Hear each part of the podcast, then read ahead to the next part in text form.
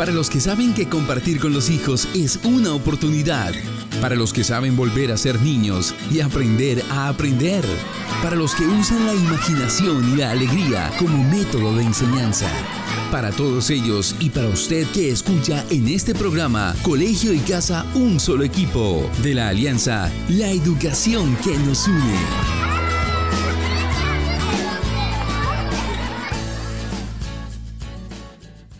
Muy buenas tardes, bienvenidos a nuestra cuarta emisión de Colegio y Casa Un Solo Equipo, un espacio de la 91.2 Norte Estéreo, la radiodifusora de interés público de la Gobernación de Norte de Santander. Un saludo para el gobernador Silvano Serrano Guerrero y también para el director de la emisora, Oscar René Rincón, quienes hacen posible este espacio un espacio que ha sido creado para los actores del sector educativo que hoy se enfrentan a un nuevo reto de enseñanza y aprendizaje desde los hogares. Yo soy Luisa Cerrato y el día de hoy me acompaña también Diego Sánchez, coordinador de innovación de la Fundación Empresarios por la Educación, y estaremos acompañándolos en esta media hora de programa del día de hoy. Diego, muy buenas tardes, ¿cómo estás? Buenas tardes, Luisa, muchas gracias por tu invitación. Qué emoción estar acá en la emisora y hoy tenemos además dos grandes invitados con nosotros. Uno de ellos es Valentín Valencia. Valentín es rector de la institución educativa Colegio Integrado Fe y Alegría, que queda en el municipio de Los Patios, en el norte de Santander. Y además nos acompaña Germán Hernández. Germán es gerente de la empresa Musi Zapatos. Esta es una empresa cucuteña que tiene presencia en varias ciudades de Colombia y muy reconocida. Hola Valentín, hola Germán, ¿cómo están? Bienvenidos a este espacio. Gracias Diego, de verdad mil gracias y esperemos de que en este espacio sea para bien y sobre todo pues salgan más fortalecidos esos niños y esas niñas que tenemos la responsabilidad pues de orientar parte fundamental de su vida. Muchas gracias Diego, es un gusto estar acá con ustedes y también un honor compartir el micrófono con el rector, con la Fundación Empresarios por la Educación. Muchas gracias por la invitación. Bueno, pues muchísimas gracias a ustedes pues por aceptar esta invitación a este espacio para conversar con nosotros en la tarde de hoy. Sin duda pues en este momento y con la coyuntura, liderar una institución educativa es un gran reto. Los directivos docentes, pues han sido esos líderes educativos que han tenido que asumir timón de ese barco. Y pues todo ese proceso de direccionamiento requiere evidentemente una visión concertada, pero también de una visión estratégica, pertinente, que se construye con toda la comunidad educativa, pues a través de un espacio muy valioso que se estipula desde la Ley General de Educación y son los consejos directivos. Y, estos consejos directivos, según la normativa, deben estar integrados por distintos actores de la comunidad y del área de influencia. Por supuesto, está integrado por el rector de la institución o la rectora de la institución. Tenemos dos representantes de los docentes que hacen parte también de este comité, padres de familia, dos al igual. Tenemos también dos representantes, un representante de los estudiantes que debe ser del último grado, sea noveno, sea grado 11 o sea grado quinto, según el, que, el último grado que se ofrezca en la institución educativa, y además un representante de los exalumnos de la institución. Y, lo que, y algo muy particular que llama la atención es que además debe haber un representante de los sectores productivos o del área de influencia del sector productivo relacionado con la escuela, Luisa. Además que este último, y yo creo que, no sé, creo que en muchas de las instituciones no funciona de igual manera, y pues este, este agente, este último actor educativo, digamos que, entre comillas, ajeno a la institución, cumple un rol de gran relevancia para esas instituciones educativas. Y ese representante del sector educativo aporta desde sus experiencias, desde su visión organizacional, para direccionar la organización educativa. También es todo un tema de un intercambio de aprendizajes que evidentemente pues resulta muy poderoso cuando se logra esa participación constante, comprometida, pues de los empresarios con las regiones y este es el caso de la participación del gerente de Musi Zapatos en el consejo directivo de la institución educativa Fe y Alegría, en la cual pues Valentín es el rector. Me gustaría eh, preguntarle a Germán y arrancar como esta ronda de preguntas y en que nos cuentes, Germán, cómo ha sido esa experiencia y esa participación en el Consejo Directivo de la Institución Educativa del Colegio Fe y Alegría. ¿Desde hace cuánto tiempo ustedes trabajan articuladamente? Creo que vamos para dos años. Desde el inicio ha sido una experiencia que yo creo que ha funcionado en doble vía, ha sido un enriquecimiento mutuo tanto de experiencias como de eh, aportes de parte del, equipo de trabajo, del equipo directivo del colegio, eh, como de lo que uno como empresario puede llevar o aportar. Ha habido un proceso organizacional que yo creo que es ejemplar, una, una disciplina empresarial llevada al, a lo docente, que creo que desde mi punto de vista constituye un ejemplo para los colegios del país, encontramos que hay una como un, muy buen matrimonio entre la vocación docente con la estrategia empresarial aplicada al colegio. Eh, eso ayuda a que, a, que los retos que supone un colegio de estas características con más de 1.600 estudiantes se administren de una manera ordenada, de una manera juiciosa y con un perfil, repito, empresarial y estratégico muy interesante que tal vez uno como empresario no lo imagina. Uno no imagina que en ese tipo de instituciones se apliquen unas prácticas tan, tan, tan bien estructuradas y tan, digamos, tan, tan, tan inspiradas en la, en, la, en la cultura organizacional, empresarial, de vocación de calidad, de vocación de, de, organizacional, siempre orientada al bienestar del alumno, ¿cierto? Y al progreso del alumno y a, y a, que salgan adelante los niños, a que progresen. La verdad ha sido muy enriquecedor, muy satisfactorio ver todo este proceso. Lo que tal vez uno puede aportar como empresario no pesa tanto como lo que uno aprende y lo que uno recibe de personas tan entregadas, tan comprometidas como son los, los docentes, los directivos docentes, el rector y todo ese cuerpo de personas, se preocupan de una manera sincera y legítima por el aprendizaje de los estudiantes. Muy, muy, muy interesante esa respuesta, Germán, y además muy interesante todo este tema del que hablas del enriquecimiento mutuo, del aprendizaje continuo eh, y ese matrimonio entre, de alguna manera, la institución educativa y la organización empresarial como esta. Que, y, ahí, digamos, me gustaría preguntarle al señor rector, ¿qué es lo más difícil y qué ha sido lo más retador para las instituciones educativas en términos de este direccionamiento y esta estrategia llevada a cabo? Bueno, eh, difícil por el nivel de complejidad, no, porque cuando tú disfrutas lo que hace, siempre hay una forma de buscar soluciones. La Fundación Empresarios por la Educación, en su capítulo octavo, que es el del norte de Santander, hace tres años inició un proceso de formación de directivos docentes y se implementó acá el programa Rectores de Líderes Transformadores. Se escogieron un grupo de rectores del municipio de Cúcuta y también un grupo de rectores del departamento. En ese proceso de formación, porque ha sido el mejor diplomado que yo he recibido, nos dieron una serie de herramientas precisamente para ejercer un liderazgo transformador. Un liderazgo transformador, pero mirando ese liderazgo desde un punto de vista horizontal, ¿sí? no desde un punto de vista jerárquico. Entonces, en donde la importancia radica en el valor de la persona como persona. Yo soy porque tú eres. Entonces, en ese orden de idea, eh, se hace mucho más fácil el manejo de la institución educativa. Ese respeto por el otro. Y cuando decimos el otro es todos y cada uno de los componentes de la comunidad escolar. Eh, lo decía el doctor Germán, nosotros tenemos, eh, o sea, en ese planeamiento, en esa planeación estratégica, que a raíz del coronavirus, pues nos tocó que cambiar todo porque eso fue, estamos de espalda y nos dieron un golpe por la espalda y todo eso que teníamos, yo diría que la dificultad fue asimilar ese golpe, la llegada. Entonces, eh, por lo menos en nuestra planeación hablábamos de la construcción de puentes eh, y de repente en condiciones normales y de repente pues llega esta cuestión de la pandemia y nos toca que reinventarnos. Pero el trabajo se hace mejor eh, cuando todos empujamos la carreta hacia el mismo lado. Entonces nosotros tenemos cuatro áreas de gestión, cuatro áreas de gestión. Hay un área de gestión que es la administrativa y financiera, y aquí por lo menos el doctor Germán ha sido fundamental eh, desde esa visión empresarial para el manejo correcto, llamémoslo así, de los recursos de la institución, porque hay que tener como mucho cuidado, manejar eh, eh, plata ajena no es fácil. Entonces ahí es donde eh, se ven las necesidades, se elabora un plan de compra, se discute, ¿sí? ese plan de compra y pues ya se ejecuta. Hay un comité de compra en esa área administrativa, pero también viene otra área que es el área directiva. Entonces ya se encarga como del direccionamiento estratégico, plantea ese horizonte institucional hacia dónde vamos, ¿sí? Los tres o los cinco años. Pero también hay un área fundamental que es el área de gestión de la comunidad.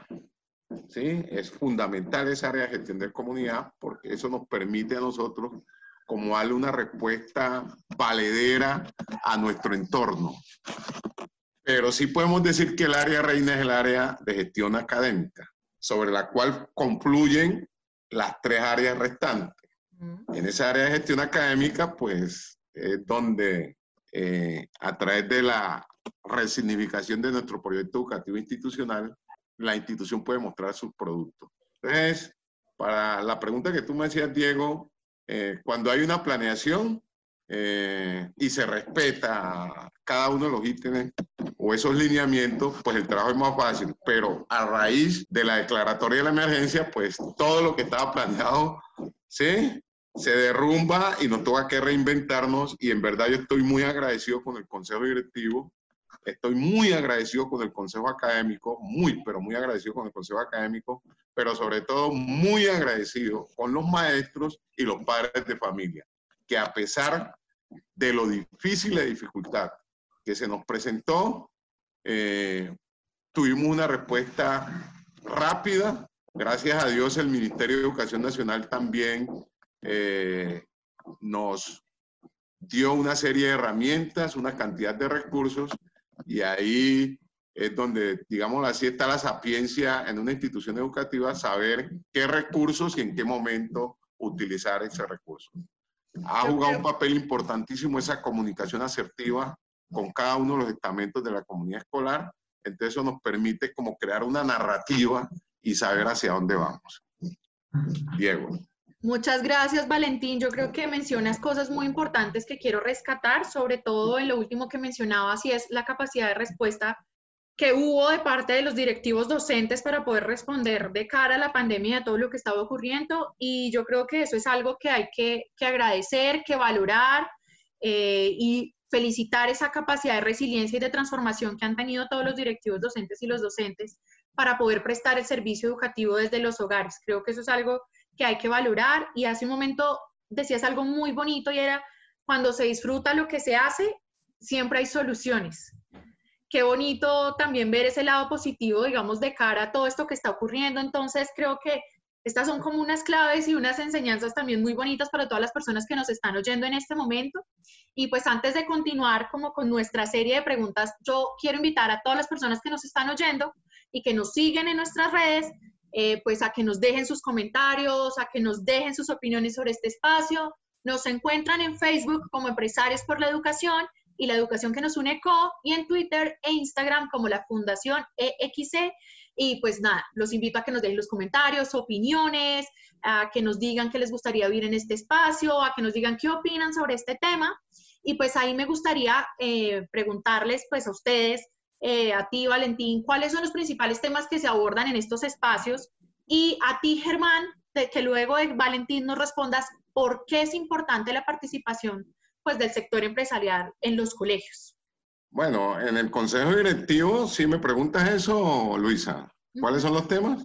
El consejo directivo es la máxima instancia de toda institución educativa y ahí se toman, se tratan los temas eh, académicos apoyados en el Consejo Académico, pero es ahí donde se toman las decisiones de tipo académico, se toman las decisiones de convivencia, ahí es donde se discute el presupuesto, ¿sí? Y todo lo que tiene que ver mediante acuerdos, eh, como cuando se hace una, eh, una adición presupuestal, cuando hay que hacer un, bueno, claro que las adiciones no sean con mucha frecuencia, pero eh, un traslado. Eh, ahí es donde pues se hace co-directores y donde se toman las decisiones, pues eh, el análisis de todas las situaciones de, convivencia, se ajustan los planes, proyectos y programas, ¿sí? prácticamente por ser un cuerpo colegiado en donde todos tienen representatividad y lo importante es pensar como un todo, como un conjunto y no pensar como las partes. Pero Es un espacio abierto en donde hay libertad, o sea, eh, se vale decir no.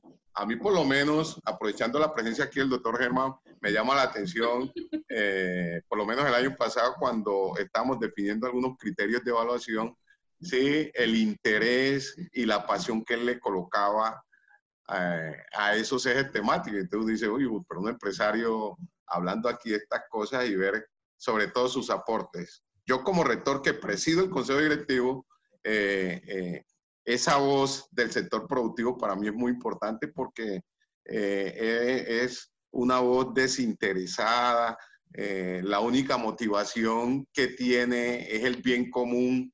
Entonces, eh, porque a veces uno escucha en el consejo directivo que los profesores, pues depende de la posición de los profesores y es natural. Eh, los estudiantes defienden la posición de los estudiantes, pero esa persona del sector productivo, y si es una persona serena, tranquila, mesurada, que tiene libertad de, de expresarse, entonces uno pues está atento porque generalmente esa imparcialidad frente a algunos temas que son candentes, que son delicados, ¿sí? Eh, eh, pues señala mucho, indica. Y créame sinceramente que nos sentimos bendecidos y muy agradecidos con el doctor Germán, ¿sí? que nunca ha faltado a, a las reuniones, ¿sí? el que vive pendiente de todo entonces, eh, ese concepto que no solamente es desde su vivencia como empresario, sino también como esa parte humana y, ese profundo amor que no solamente él, sino también su familia sienten por la educación. Germán, ¿por qué es importante la participación del sector empresarial en estos espacios? Y también quisiera que nos contaras un poco como cuál ha sido esa motivación, es decir, escuchando hace un momento al rector y que nos mencione como esa, ese compromiso hacia la escuela. Quisiera que nos contaras por qué, de dónde nace, cómo surge todo este tema.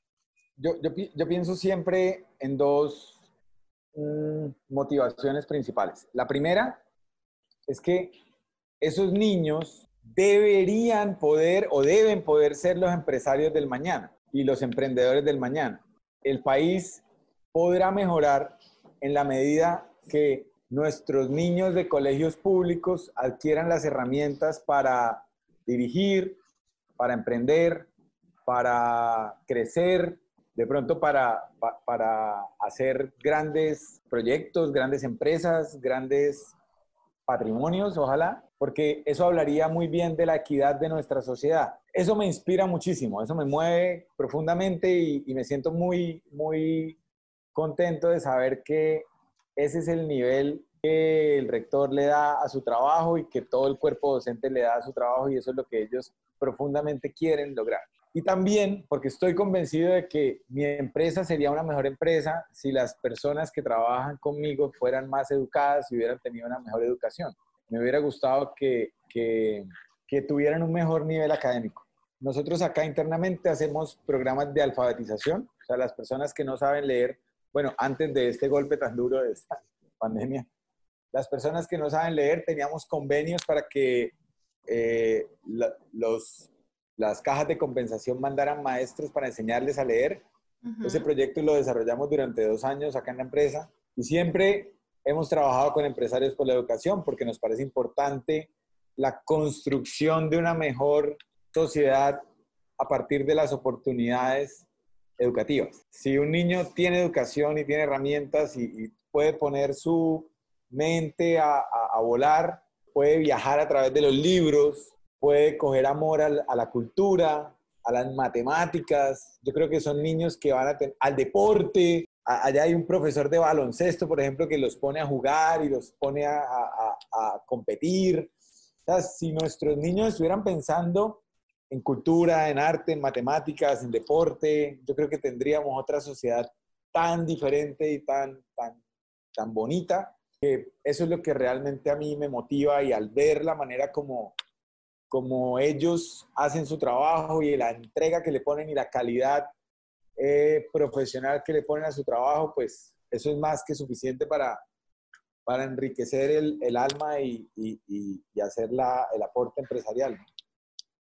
Muy, muy valioso, digamos, tus comentarios, Germán, creo que aquí mencionas y quiero reconocer dos partes. Tú estás hablando de una visión de una sociedad, estás hablando de una visión también de estos estudiantes que requiere pensarse cómo queremos que sea esto en el futuro, cómo queremos que sea esta sociedad en la que queremos vivir y cohabitar eh, entre seres humanos.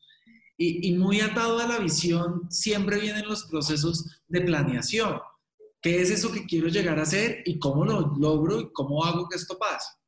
Ahora, uno de los grandes retos a los que todos nos enfrentamos como sociedad es la pandemia del COVID-19. Y aquí me gustaría preguntarle al rector Valentín, ¿cómo, ha sido esta experiencia de los procesos de planeación y de organización en medio de esta pandemia, reconociendo, por supuesto, como Luisa lo decía hace un momento, y como todos somos fieles seguidores de la admiración por los docentes y los directivos docentes, y cómo han sido héroes en medio de esta coyuntura, ¿cómo ha sido este proceso de planeación y organización? Diría que simple. El gobierno escolar hay una instancia que es fundamental que se llama el Consejo Académico.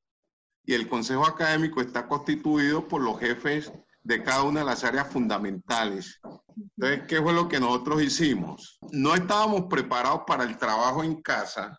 Teníamos que buscar unas metodologías flexibles que permitieran que nuestros estudiantes, que generalmente lo teníamos en el aula pudieran asistir, eh, pudieran hacer su trabajo en la casa. Entonces, lo primero que hicimos nosotros fue cambiar el enfoque metodológico. Pasamos de un enfoque metodológico científico, ¿sí? constructivista, presencial, a un enfoque sistémico que prevalecía, en donde prevalecen las habilidades, las actitudes y los valores. ¿sí? Entonces, lo primero que hicimos fue cambiar ese enfoque metodológico pero también manejamos una flexibilización en las áreas a través de unos proyectos que se llaman proyectos integradores. Entonces, en un proyecto integrador, por lo menos, comida sana, ¿sí? O menú a la carta. Entonces, ahí relacionamos áreas como matemáticas, ciencias naturales, ciencias sociales, ética y valores. Es decir, se presenta como esa flexibilización y esa fusión de áreas.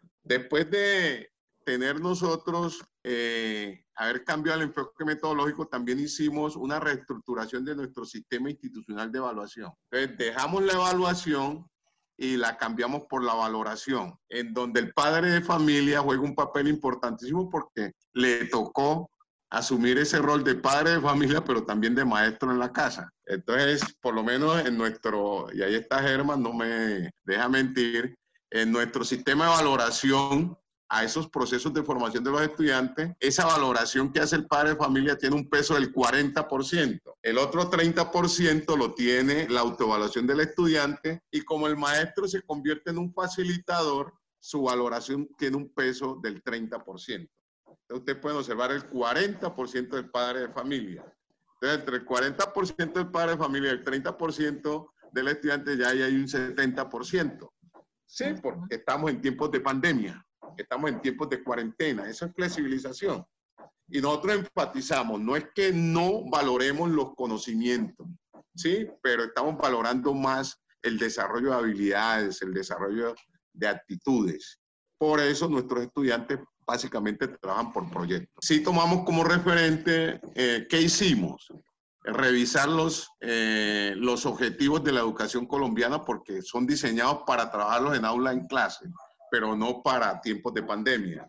Entonces miramos nosotros qué objetivos eh, institucionales se ajustaban para el trabajo en casa. Entonces hay una reforma, entonces nos tocó que reformar nuestro plan de estudio, necesariamente los horarios, por lo menos en nuestra institución, en el día, porque tampoco es acumular, acumular y acumular de trabajo al estudiante y al padre de familia, en el día, en el día tienen dos bloques, o sea, ven solamente dos áreas, ¿sí? Una de 6 y 15 a 9 y 15 y otra área de 10, eh, perdón, de 9 y 15 hasta 12 y 15. O sea, dos áreas nada más por día. Hicimos nosotros, como le dijera, como un diagnóstico tecnológico, saber con qué herramientas contaba la institución, con qué herramientas tecnológicas y también con qué herramienta tenía la familia. Miramos también la partecita de conectividad, o sea, nos tocó que hacer sobre la marcha una serie de ajustes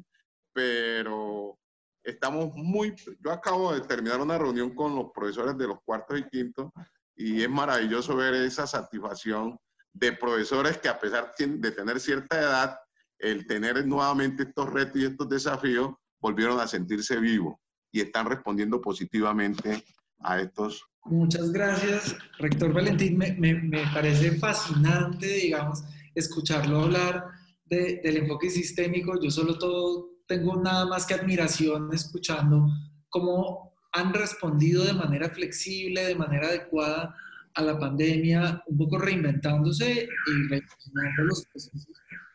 El sistema de valoración que habla de una evaluación alternativa, que habla de una evaluación incluyente con los maestros, no solamente, sino con las familias como protagonistas y a la vez con, como, con estudiantes, habla de la flexibilidad para estos procesos del aprendizaje.